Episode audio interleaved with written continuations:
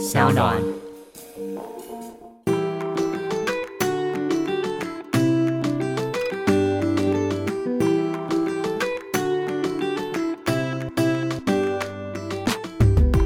回到艾米爱公威，Hello Maggie，嗨，大家心情好吗？大家最近过得好吗？最近有没有时时刻刻的觉察自己呢？我觉得有诶，因为就是感觉放完假，好像今年的假都放完了吧？什么？现在不才四月吗？我觉得感觉是啦，感觉是因为接下来就是端午了，还有一段时间要熬，端午是五月是不是？五或六。对，哦以一个龙舟过来选手来讲的话，这个五或六。Oh my god！所以大家有觉察到你们的假已经放完了吗？我觉得更可怕的是，今年已经过了三分之一吧。对，我觉得，我觉得就是那什么，新年的新年是放在二月啊，真的会让人家瞬间的把这个一个月那个月放掉、而哎，且你会不会发现，就是我们不是年初的时候，大家都会列很多所谓的新年目标嘛？对我觉得最恐怖的就是你完全没有发现自己有没有在进步的路上，然后就这样过了。这似乎有点语重心长哎、我们等下可以来聊一聊。，对，就是我觉得时时刻刻观察自己的状态这件事情是需要做练习的。嗯，我们今天会聊到觉察，是因为上一集呢，我们聊到非常多，就是自己对于情绪的一些控管。你从以前到现在，就是一个很能够控制自己情绪的人吗？哎、我不是哎、我小时候是个炸弹，我小时候超爆的。你小时候，因为那个 Making 是典型的金牛座嘛，对，我就说，就是哪里有红布在甩，我就会往前冲过去。你小时候有跟人家打过架吗？我觉得有，因为我记得我弟有说过，我们小时候在眷村长大嘛，我就有为了他去跟人家打架。就是我们眷村有分为眷村帮跟台语帮的，就是讲台湾帮。嗯嗯嗯嗯，然后就不知道是谁欺负我弟还怎么样，然后我们就一群人像大街头一样就走过去跟人家抢侠，天哪，是不是很像《光阴的故事》里面写的？对啊，你你那从小就很派，是不是？不是，因为我觉得我是内心有一股正义感嘛，不能讲说我一定要打抱不平，但是我就觉得我觉得对的事情就是一定要抗争到底，我不会管对方是大人或者是比较凶的那种人呢、嗯，那你小时候这么冲动，是到长大什么时候？几岁才开始静的吗？对，才开始觉得哦，原来我就是不是所有东西都可以用暴力解决的。我觉得差不多，那个我自己观察我自己的时间点，大概就是在二零一四年那个时间点。这么的精确的一个很时间，精确那一年是发生了什么世纪大的改变？，很精彩。我就是在那一年瘦了十几公斤，然后也本来要结婚，没有结婚，分手，然后我也创业，划龙舟都在二零一四很深刻的时间点。嗯，那那一年是让你开始觉察的一年吗？我觉得是我的觉察元年，会这样讲的原因，就是因为过去我可能生活就是按表操课嘛，上班族的时间，然后蛮固定的，我没有太多为自己安排的可能。就是没有办法安排自己的时间啊，因为可能要配合男朋友啊，或是配合工作，然后也没有太想象未来应该要怎么发生，嗯，所以好像有一点叫做走一步算一步，算一步的感觉。对，一直到那一年开始了，必须要真的独立起来的时候，我才发现，哎，好像有些事情不能这样这样下去。比如说我生活很糗啊，那时候就觉得啊，开公司了，那不然。先这礼拜睡到爽好了，就是真的，我那时候超疯的，就是我还先跑去蓝屿 long stay 两个月，你说哦，对，上次有讲到你开公司的第一年，嗯。对对对，就是那时候就觉得，哎、案子应该会自己进来吧？就是，哎、怎么会有这么天真好小好天真啊。对，好小天真，所以就会变成你必须要开始检视你手上的一些清单也好啦，或者是资源也好，要开始做整合。我觉得那个时间点是开始练习的，然后我觉得觉察之路没有终点呢、一直到现在是二零二二嘛，我觉得我还在这条路上啊。嗯嗯嗯嗯，对嗯我觉得啊，对我来说，我的自我觉察的元年啊，嗯可能是在，其实我想不起来是哪一年，但是我记得某一年，可能就是那种非常非常因为感情伤心欲绝的时候，嗯然后我就发现，其实原来我以前是一个不容许自己在外人面前显示脆弱一面的那种人。哦，你有偶包偶包之外，是我不想要让任何人担心。哦？对，就是我好朋友面前我也很少哭，我记得然后也很少示弱。对，然后在家人面前也是，然后呢，直到那一次真的非常非常伤心，然后在朋友面前哭了，在家人面前崩溃以后，我才发现原来我的情绪是可以抒发出来的。你是不是觉得你怕别人接不住，所以你就干脆不敢对，？因为我通常都是接住别人的人。嗯我通常都是那种大家长，然后大家哎、有问题来找我帮你解决，对然后哭啦走啦，我们去喝酒啊那种。哦我就是接住大家所有的情绪，然后做大家的开心果那一种。哦，对我小时候为什么要出气带我弟去打架？原因就是因为我也是要当大家的大姐头。对，我们就想要把这些所有的情绪接下来，对可是却忘记其实我们自己的情绪却无处可发，对，然后就生病了。其实真的是那一次的大爆炸以后，我才发现原来情绪是一个非常。重要的事情对于人的身心啊，我之前读过一本书，它里面说，其实眼泪流眼泪其实是释放你内心的毒素的一个方式。哦因为情绪的压力跟情绪的毒是会控制你的心灵，让它越来越抑郁的。是那流眼泪，它是一个方式，可以让你抒发情绪之外，它也可以让你缓下来你本来的那种对于身体的一些算是破坏力吧。嗯，对甚至不要说流眼泪啊，现在已经有很多的科学报告跟 paper 都显示，其实我们的癌症跟我们的疾病都跟我们的情绪有关，你知道吗？是真的，，是真的。对啊。然后我就是那一次开始才发现，哦，原来情绪是一个这么有趣的东西。然后我就开始上课，嗯我就去哦上了一个四天三夜的工作坊。然后那工作坊里面，就是老师就会带着我们，就是聊一些关于怎么样察觉自己的情绪啊。然后你在嗯觉察自己的情绪之后的哪几步路，你可以怎么做？然后进而就是你要怎么样去沟通，跟你要怎么去观察别人的情绪。嗯我觉得这蛮有趣的耶。然后也让我其实在这个觉察的路上面收获很多。哎、你有嗯没有发现，你小时候比较坚强的时候，就是你是一个比较不容易哭出来的人？嗯，我那时候跟你类似情境，我为了让自己哭啊，我会故意去看一些很悲伤的电影，真的、哦，就是我就觉得反正大家都在哭，我哭应该也不糗吧，就是那种。偷偷融入那个情境，但其实是你在借题发挥自己情绪的一种方式。嗯嗯嗯，然后甚至小时候我就特别喜欢做那种很刺激的云霄飞车，嗯或是一些极限运动，就是为了要让自己有一些宣泄对宣泄的方式，然后好像可以释放情绪，然后回到生活中又若无其事大姐头的样子。嗯，其实很累，对不对？其实很累啊，然后一直到。我记得我第一次在我的好朋友面前哭的时候，因为他们很多人都认识我十来年，没看过我哭。第一次哭的时候，大家有稍微微微的吓到，就是就是整个气氛很尴尬这样子他。哭成这样怎么办？要有人安慰他什么？而且我那时候超好笑的是，我哭倒在地，我也是为了感情。超 drama，、就是发现我男友喜欢男生嘛。哦，那一 次哦，对，我回台湾的时候哭倒在地，然后我朋友就既想笑又想要安慰我，然后 为什么？这这这他的情绪其实蛮复杂他们，他们情绪也很复杂，我情绪也很复杂，对。对，真的是。而且我哭倒在地，我那时候也二十八岁，也不是小孩嘞、嗯。但是他们第一次看到我大哭的时候，我现在笑到流眼泪，因为那时候我我气的是我相信人性，然后最后却被人性操弄，我是气我自己，哦，我是祝福他的啦，因为他喜欢男生，他还是喜欢男生啊，就我是祝福他的，还是有爱人的能力，他有爱人的能力，我们真的很宽容有。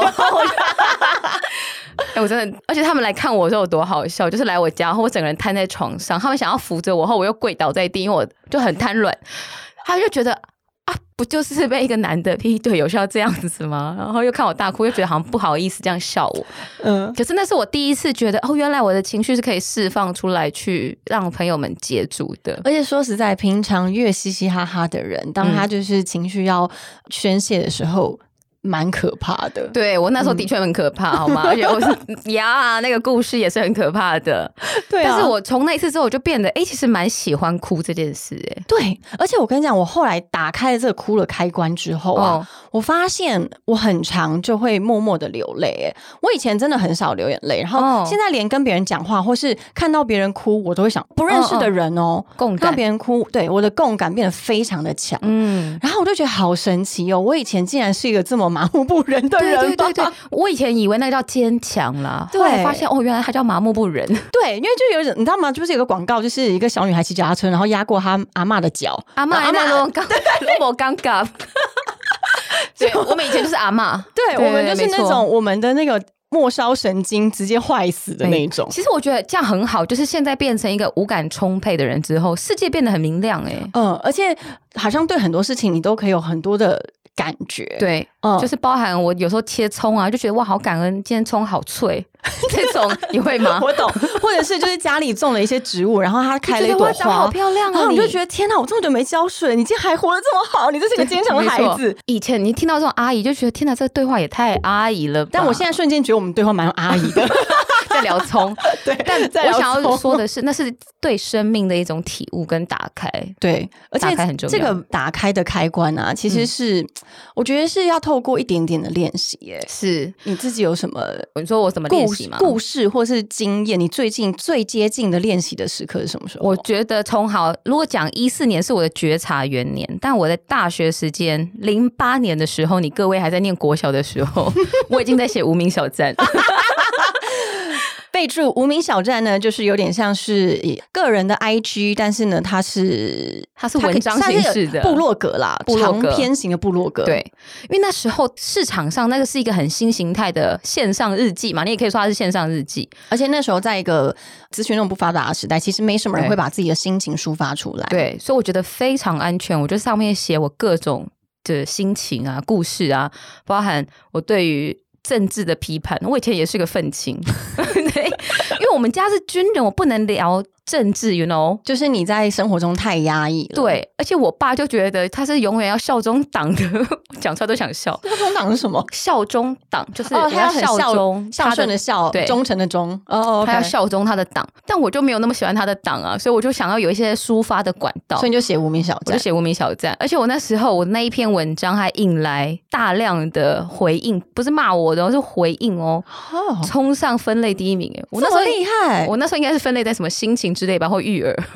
不是政党吗？不是政党，因为没有政治没有政治选项啊，对对对可是我觉得很好玩的事情，是因为我从大学时代接触到美国打工嘛，然后看过外面的世界之后，我觉得有思判能力很重要。嗯，怎么样去独立思考以后，后还有办法加以给一些评论。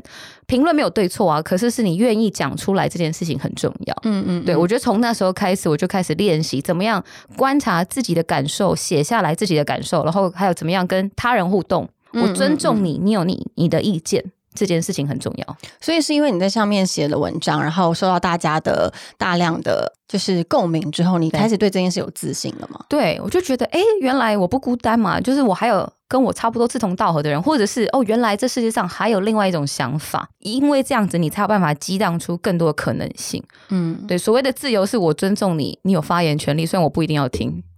对。没错没错。啊我接纳但不一定认同。对对对。对，所以这个是我从高中然后大学一直开始有的自我觉察练习方式。嗯嗯嗯，我后来想想呢、我自己的觉察方式哦。话说到前几天跟一个朋友在聊天，嗯。然后我们就在聊说吵架这件事情。OK，因为我比较在自我觉察着重在于我了解自己情绪这一块，哦。就是我现在发生这件事情了，然后我的情绪是愤怒呢、难过呢、伤心还是害怕还是失落，就是在辨别我自己情绪这一块，我做了蛮多的功课。然后要聊这个是因为那我那个朋友超级爱吵架，是吵架王，他超级会吵的耶。我觉得我没有办法跟人家吵架，是因为第一我可能口才没有比别人好，第二是我逻辑不是很强。哦，所以我很常在对我很常就是没有办法第一时间就整理好我的思绪，然后跟别人辩论。哦但我朋友不是，他是一个思绪逻辑非常强的人，然后思路很清晰。但是呢，他就是有个盲点，他就问我说：“那你怎么在吵架的时候放下你对于要吵赢这件事情的执着？”然后我就说：“哦，哎、因为我后来想想，难道是我真的不生气吗？不是哦，我也是生气的哦。对，我在当下也是有很多的愤怒跟委屈哦，但是为什么我不想要即刻的口出恶言伤害对方？我在那个当下呢，我抽离自己的情绪，我用第三方的角色去看待在争吵的当下我们的状态是什么你。当下有个上帝视角，对我就是那灵魂抽离，然后就是浮在空中那种感觉就。像 对看 Netflix 的感觉，对不对？你在看你自己跟别人吵架，，对，然后我觉得那个那个感觉呢是很奇妙的，是你要你要先把自己本来的自己的思绪暂停，然后再思考他的情绪，嗯然后呢，你再开始想着我现在这样子的生气的情绪是有帮助的吗？嗯我现在讲这句话伤害他是对我们这件事有好的结果的吗？我就这样跟我那个朋友讲，那他说哪有跟我想那么多？你小时候就这样想哦，我觉得应该是出社会之后，因为我的工作我需要就是、对，对对我需要随时的看我自己的情绪，然后我需要观察我的客人他的情绪是什么，哦，对，然后我要做到一个最恰到好处的反应。是，对，所以这个如果拿回在情侣身上的话，又不是这么一回事，因为在情侣关系中。他不是你的老板呐、你跟他吵了，你有可能这份工作也不会丢啊，你知道吗？哦就是他们有个利害关系的时候，你要怎么样控制情绪呢？我觉得这又是另外一个学习的一点了。OK，因为我从以前啊，确实也是在跟男朋友吵架的时候，对，会气到发抖。但是你知道，我就是我口才就没那么好而已对，然后我就是也没办法反击，但是那个情绪是没有办法过去的。我现在是有哦办法过去那个情绪的。那会不会你以前在工作上就是一个比较待人和悦的人，然后回到家以后就把这些怨气发泄在另外一半身上？如果相较面对公司的同事跟面对自己的男朋友，当然是对同事比较好啊。哦，但是我不会因为公事上面不开心，然后把他带回家里面了。那也是需要练习的耶。需要练习，而且我相信，就是听众朋友一定会常常会想一件事情，就是你跟你的亲密爱人说，你这么了解我，你怎么还不懂我现在在难过什么，或者我在生嗯，气？这句话很常出这。超超情了的、欸，就是就算他很了解你，可是他也不一定要理解你现在的情绪啊。对，你有告诉他你的情绪是什么吗？你有试着表达吗？嗯还有你有试着厘清自己现在的感受是什么吗？嗯我觉得先从察觉自己的感受，然后再来告诉别人自己的感受，是一个很长的路，可是要练习。因为有时候吵架为了要吵赢，但那个吵赢不一定是对的事情。对，我们上一次不是在讲泡面的事情就是这样吗？没错，它根本不是一个对的事情，只是当下你想要这么做。对，而且有的时候你其实只是不想要输那股气。对，其实久而久之，我之前就跟网友在分享说，其实这个回路是可以练习的。嗯你在每一次就被别人戳中你的要害的时候，这边就可以分享一下。我有之前不是上工作坊嘛，就是长耳兔里面有一个呃李重建老师，他就是对于自我觉察跟练习有一个非常好的方式。嗯他分享一个叫六 A 的觉察法，它有哦六个步骤，先来分享给大家好了。六个 A 命，意思是说它有六个跟六个相关的智慧。哎、对，但大家就只要记得是六个步骤就好了。好，还想要讲英文，对，我不想要讲英文哦。哦。第一个步骤呢，就是先觉知你的情绪，就是对嗯自己说，我觉得我自己好像有点难过，然后你要停顿五秒，等于是这个六个步骤大概在四十秒之内进行完、完毕。然后第二个步骤呢，就是我承认我是难过的。嗯，好就我是不是难过呢？然后我承认我是难过的。第三个部分呢，是我允许我自己感到难过，嗯，因为有可能我承认，可是我不允许哦，我就把这个情绪往外推了嘛，对不对？对，第四个呢，是我接纳我感到难过，而且我愿意跟这个难过更靠近一点，嗯就是我愿意把这个难过放在你的思考的中心，嗯你不是把它丢在角落而已。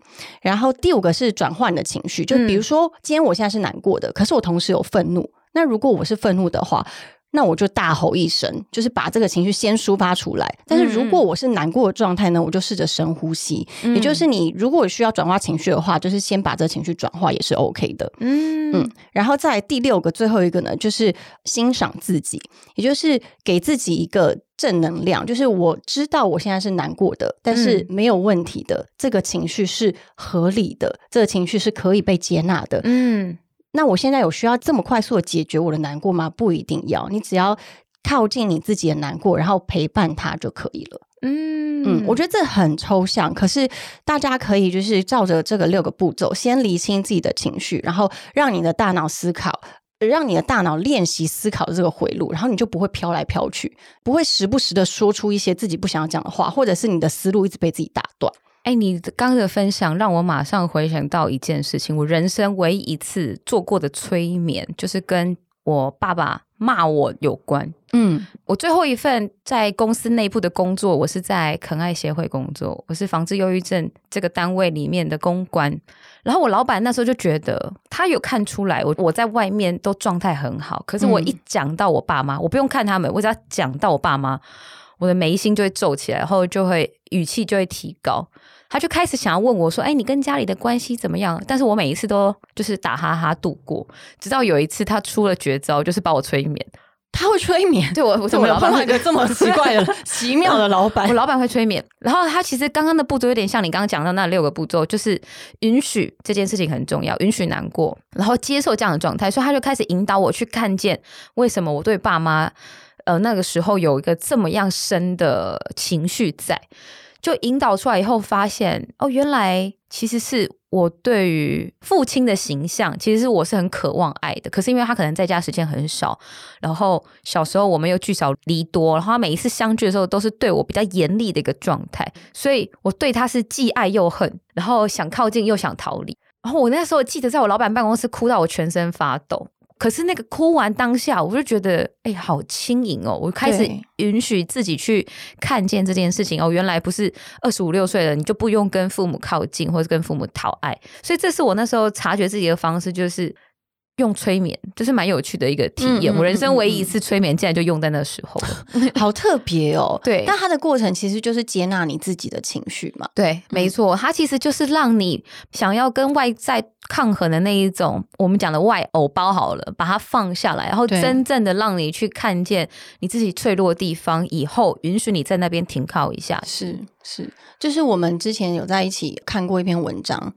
我们看过一篇文章的话，就是讲就是真实的自我是什么。我觉得其实我们透过觉察，然后去了解真实的自我，会对这件事情有更深的了解。嗯嗯，你是什么时候觉得自己真实开始改变这件事情吗？真的是在创业这几年呢？因为创业这八九年来讲，我觉得当然我必须先自我管理先做好，以后我才有办法管理团队。那在我的整个创业过程当中，有合伙、有独立创业的时间跟经验，情绪对我来讲是一个很大的影响因子，是因为我曾经看过情绪不好的合伙状态，因为这样子的，我们讲就是情绪比较不理智的状况下，做了错误抉择，以至于整家公司要赔掉六七百万的，很多。在我自己身上发生的也有。但因为这个样子之后，我是金牛座，我就很斤斤计较，就是什么事只要跟钱有冲突就不行。金牛座这时候就会把脾气收好了，嗯，对，我们就不我们就不冲撞了。我就开始思考一件事情，就是事情应该要驾临在情绪上面的，对，而不是情绪驾临在事情上面。所以我常会跟同仁说，就是先搞定好你的心情，你才有办法做好事情，这是很重要的。包含我们讲做服务业也好，或是讲做教育业。情绪，我们在做人跟人的传递之后，你心情好不好？其实旁边的人很容易看得出来，或是感觉得出来，感觉得出来。对你也不用讲话，光看你的眼神啊，你的肢体就已经表达很多事情了。对，所以我会很 care 我自己的情绪有没有得到一个很良好的管理，以及我们家的同事们有没有得到一个很好的情绪对待，这都是我觉得很重要的。嗯嗯嗯。那你自己有在跟另外一半相处的时候，透过另外一半或是别人，然后来。反应反馈自己是不是一个有自我觉察很能力比较高的人？哦，我本来也觉得我已经算修养很好了。你知道，我本来遇到知道我老公，他最近要提醒我说：“你最近很暴躁。” 我想。怎么可能？我还自己面嘴硬说怎么可能？就是这段廉价时间，其实我们也没有在放假，我们还在处理一些工作。然后刚好有一天早上，他就想要问我事情，就说：“哎，那等一下我们要去吃什么什么？” 就是这么小的事情而已。可是因为我手上刚好有两三个讯息同时来，我在回。然后我就他说我吼他，但应该没有吧？你只是用一个 我只是可以听得到的声量，是不是？对，就是一个老农民贝贝的。对，没想到楼下也听到了。对，然后他就当下觉得很受伤，他就说：“我不要跟你讲话了，等你自己准备好再来跟我讲话。”我就觉得哇，干嘛？然后我就开始检讨，我就说好，因为我们两个就在捷运上，你就没讲话，大概沉默了好几站以后。我就想了一下，嗯，好，像刚刚的确大声了一点儿，对，然后我就把手边事情处理完以后，我就想要用狗狗式的讨拍方式，嗯，就是叫他，就所谓的狗狗式，就是时不时的戳他两下，拍他两下，得到理我嘛？对，理理我。然后他就说怎么样？你准备好了吗？准备好了。Are you ready? Yeah, I'm ready. 对。然后他就说：“你看，这样不就很好吗？你刚刚为什么要那么大声？”然后他就开始重复刚刚那个情境，让我知道他当下也没有想要让我吵的意思，可能因为节目上要吵架也很大声，听不太到。他就觉得我应该整理好以后，他再来进行沟通是比较有效的沟通。嗯嗯嗯。所以我觉得很好的事情是，我一直以为我已经修炼很好，但我老公现在在旁边是一个提醒我的角色，他是提醒中。他脾气更好，必须得说，老公，如果你有在听 podcast 的话，如果你听得懂中文的话，如果你听得懂中文的话，you are really a good man，还讲英文，真的。他的脾气来自于他对生活的修炼，以及他觉得看到我的观察，嗯，然后加上语言不通，我觉得也是很好的一个帮忙哦。因为他你们中间就可以先休息一下，对，因为你必须要先在自己脑中翻译一下，一下我到底要用什么用词骂他，因为他也不会用中文了，对，我们就也不讲台语，所以我们就。唯一的沟通都是第二方语言，就是英文，所以我觉得很好，让大家都有一点冷静的时间。对，然后那个冲突就不会听起来那么冲突。嗯嗯嗯，只会觉得说 “You are so bad”，就是这是个坏小撒娇这样子。对，听起来好像又有点是狗狗是撒娇的感觉，但我觉得这样很好，就是起码可以让冲突有一个缓冲的时间，很重要。然后这当然是我。工作上的情绪，然后现在目前的情绪来讲，我觉得最好的练习就是我有很我会留留一些自己的独白时间。嗯嗯嗯，对，独白时间包含就是我很喜欢跑去我们家顶楼晒太阳啊，或是我一个人会去吃饭，我超喜欢一个人去吃饭，因为那就是我可以唯一冷静下来思考事情的时间。然后还有包含运动也是我可以一个人去什么的。然后跟老公在一起的时间呢，就是我们两个哲学家思辨的时间了。我跟我男朋友也是，哎，是是，就是，但是我很尝试透过他来了解自己。对，这就是我讲的很好，就是因为你透过抛问的方式，你就会知道哦，原来我好像也不是那么的温柔可人。对，没有，我很温柔。你好，赶快讲除了泡面之外，因为我觉得其实对话对谈是一个非常快速可以了解自己跟对方的方式。如果你今天还没有办法了解什么叫做自我觉察的话，你可以透过跟身边的另外一半或是好朋友、好姐妹来聊聊他们眼中的你是什么样子的人，然后你觉得你真实的自己是什么样子。的，我自己觉得这个练习的前提呢，你是要非常能够抛下自己本来对自己的成见，然后也不要把他对你的一些描述放在一个很苛刻的一个角度，不然就会变成两个吵起来。对对对，不然就会这就不是一个开放性的问答，就不是不够宽广的接纳这件事情，而是你们真的是站在想要了解自己是什么样的人，然后去问他说：“哎，那你觉得我是怎么样人？”因为说实在，像刚刚我们一起来来录音的时候。我就跟他说，我今天心情绪有点紧绷，因为连放了四天假，其实累积很多工作，然后我现在心情绪有点 down 这样子。然后我还跟他说，哦，我等下我跟 Maggie，我们要是我们是要聊觉察，要聊什么什么什么的。然后我说，那你在我身上有看到什么样的觉察吗？然后他第一个告诉我，就是因为我第一开始是先跟他说，我今天情绪很紧绷嘛，他不是立刻会反丢给我他的反馈，而是他会思考以后，他就跟我说。他说：“其实他觉得现在我的各方面工作上面的各个领域都已经蛮稳定上轨道了，然后希望我可以能够看见自己的努力跟自己的价值。嗯，然后他就会说：‘嗯，哦，为什么我又要哭了？’好感人哦，很感人。哎，我真的是打开我的泪腺之后，整个都很崩溃。没有，他就跟我说：‘嗯，你是一个非常棒的人，你要相信你就是一个这么棒的人。然后你在工作上面的努力，除了别人看到，你自己也要看到。’嗯嗯，所以我就会觉得哦，充满能量的来到这边。我有时候觉得，其实跟对方对话，或者是你自己没有力量的时候，你可以从别人身上找到，其实你本来就有这个力量，你只是忘记了。嗯嗯，你只是忘记你一直以来都是这么努力的。那可能有时候就真的太忙碌，你就会忘记给自己好好的鼓励。你可以试试着问问你身边的朋友，他看到的你是怎么样子的你？我觉得这是一个很好的方式。但你刚刚讲到跟呃伴侣对话这件事情的时候，我想到我曾经有几任男友是麻瓜，怎么办？麻瓜，我跟你讲，这真的也是一个需要透过练习。所以换男友呢？不要这样，我觉得至少我们要努力嘛。哦，至少努力看。因为一开始我跟我男朋友也不是沟通的那么顺利，因为他是一个很能言善道、很很思辨能力很强的人。嗯，然后我是非常会思考，我是可以一直一直思考的人，所以我们会花很长的时间在对谈。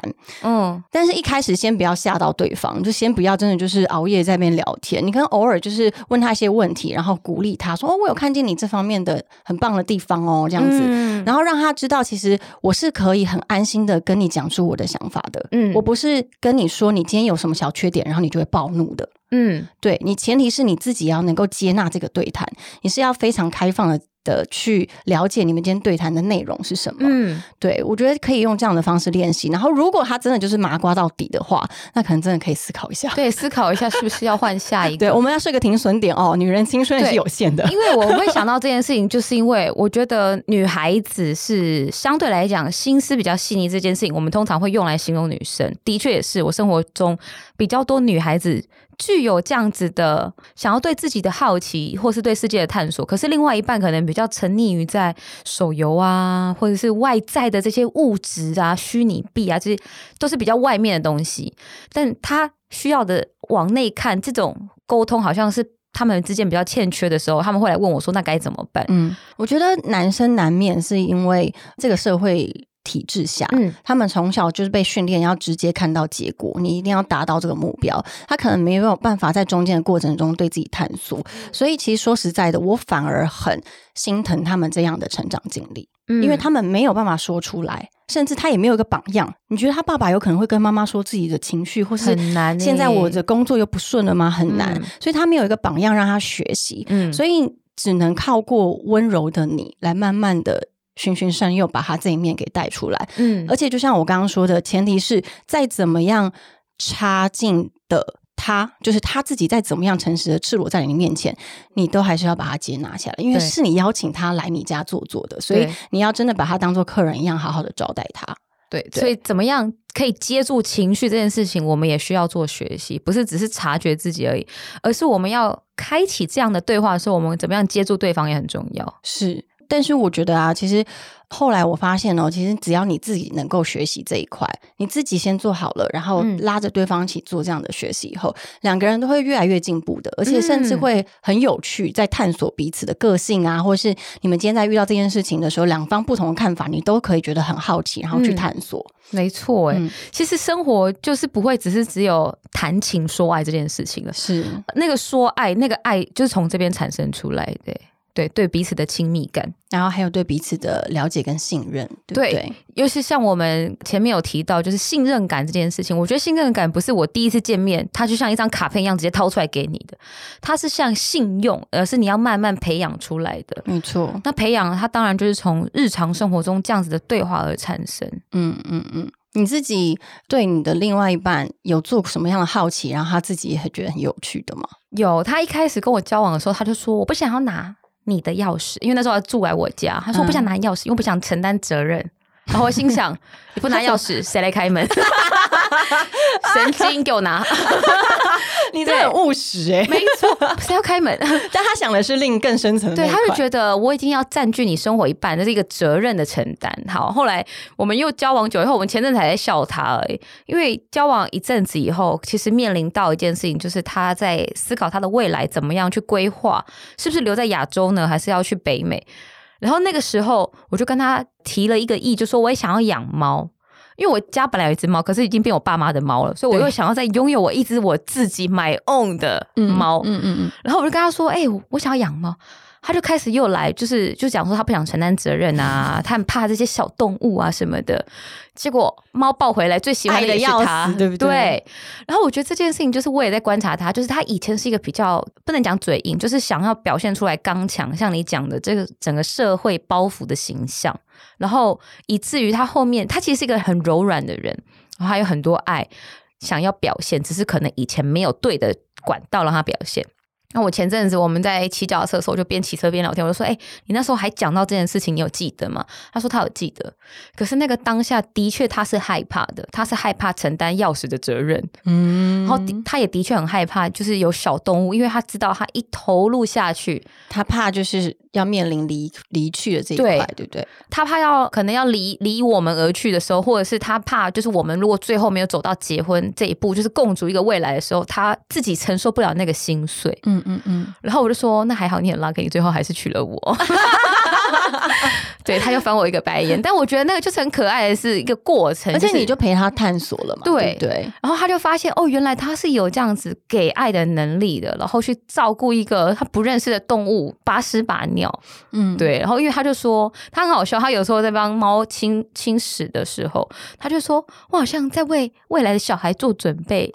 对，他就已经开始，对，他就已经开始有那些想象很可了。爱耶，对，然后他嗯每天早上，他已经这样子两年了，就是每天早起就先梳毛，梳毛就喂食，嗯嗯然后就嗯摸摸摸完以后，他才去上班。我就觉得对他来讲，这也是他在对于自己觉察的一种练习。嗯，而且我听到一个我自己觉得很棒的是，你都会给一个很正面的回馈，嗯。就是在他做了一些练习的时候，或者他在他做于他吐露他心声的时候，你会观察的时候，他是很有爱的耶，他是一个很愿意给爱的人呢，而不是像有些人他可能会直接的界定说，哦，他是一个不喜欢宠物的人，不是，嗯。他只是害怕付出爱，可是他是很有爱的，对，对，所以我自己会觉得，在做觉察练习的时候，最后我们刚刚分享那个六 A 啊，最后的是你要在靠近你的情绪的时候呢，要给一些正面的力量。嗯，就是你要持续的把这件事情跟正向的事情有连接，你才不会害怕去展示你那一面。嗯嗯，就像你就很鼓励他，对我很鼓励他，我很鼓励我自己啊。我也都说，